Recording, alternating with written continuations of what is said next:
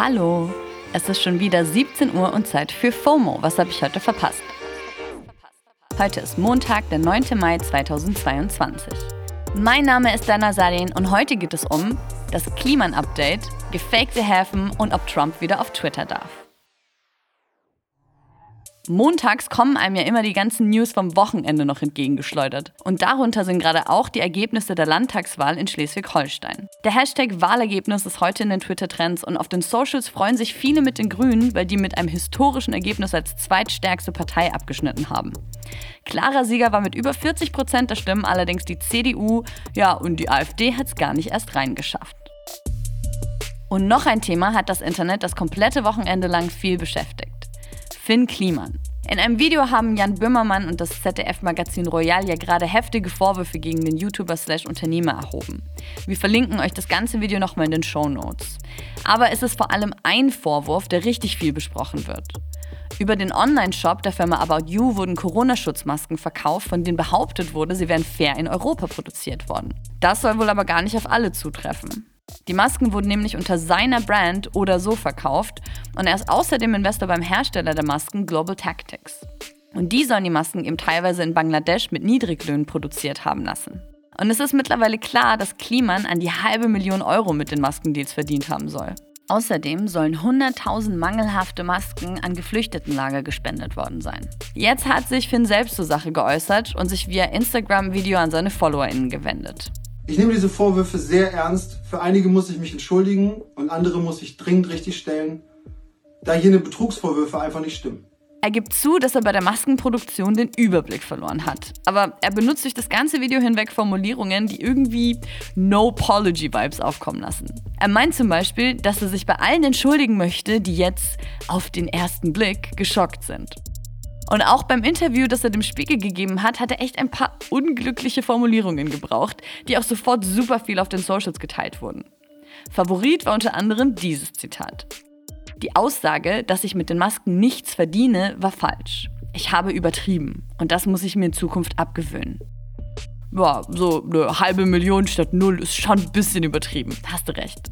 Was aber für so richtig viel Buzz im Netz gesorgt hat, ist das hier. Finn meint im Video, dass die Firma About You, die die Masken ja vertrieben hat, wusste, dass nicht alle Masken aus Europa stammen. Das hat der About You-Chef Tarek Müller aber nicht so stehen lassen und einfach direkt unter das Instagram-Video kommentiert. Lieber Finn, dass die Masken teilweise nicht in Europa produziert wurden, war uns bis heute nicht bekannt. Dieser Kommentar kommt mittlerweile auf über 22.500 Likes und hat online wieder ganz schön Öl ins Feuer gegossen. Der Gründer vom Hersteller Global Tactics hat sich mittlerweile auch geäußert und gesagt, dass sie About You an keiner Stelle schriftlich versichert haben, dass die Masken explizit aus Europa kommen. Oder um es mit den Worten von Finn Kliman aus dem Spiegel-Interview vom Freitag zu sagen. Ich habe nie dementiert, dass Masken von Global Tactics in Bangladesch produziert werden. Ich wurde nur nie danach gefragt.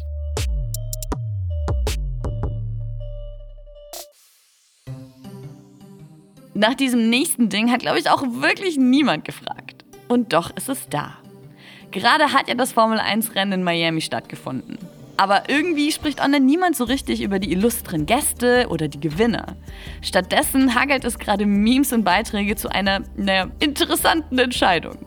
Die Formel 1 hatte sich nämlich eigentlich gewünscht, dass die Rennstrecke direkt am Wasser und den Yachthafen in Miami vorbeiführt. Als bei den Vorgesprächen aber irgendwann klar geworden ist, dass man dort irgendwie keine so gute Strecke hinbekommen wird, wollte die Stadt trotzdem nicht enttäuschen und hat einfach einen Fake-Hafen an die neue Strecke mitten in der Stadt gesetzt. Mit Fake-Wasser.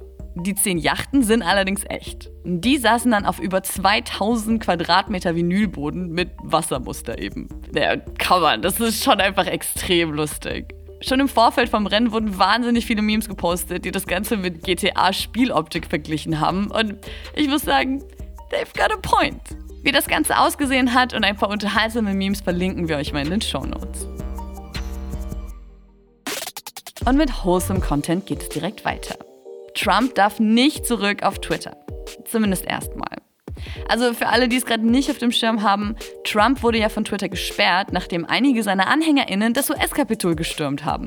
Man war bei Twitter eben der Meinung, dass der Ex-US-Präsident mit seinen Tweets zu weiterer Gewalt anstacheln könnte.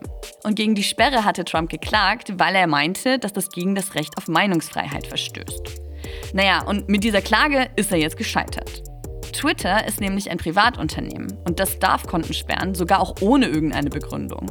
Auch krass eigentlich, aber in diesem Fall irgendwie nützlich. Ding ist halt aber, dass unser Milliardär von nebenan, Elon Musk, ja gerade dabei ist, Twitter zu kaufen. Und der hat im Vorfeld schon Andeutungen gemacht, dass er großen Wert darauf legt, genau diese Meinungsfreiheit auf Twitter wieder groß zu schreiben. Ob das dann auch das Comeback für Menschen wie Trump bedeutet, kann man gerade natürlich nur spekulieren. Ich hoffe ja, dass Elon einfach keinen Bock haben wird, sich vom einzigen noch größeren Twitter-Troll überschatten zu lassen. Das war's für heute mit FOMO und wir hören uns morgen wieder hier auf Spotify. Ihr erreicht uns wie immer unter FOMO at Spotify.com. FOMO ist eine Produktion von Spotify Studios in Zusammenarbeit mit ACB Stories. Folgt uns auf Spotify.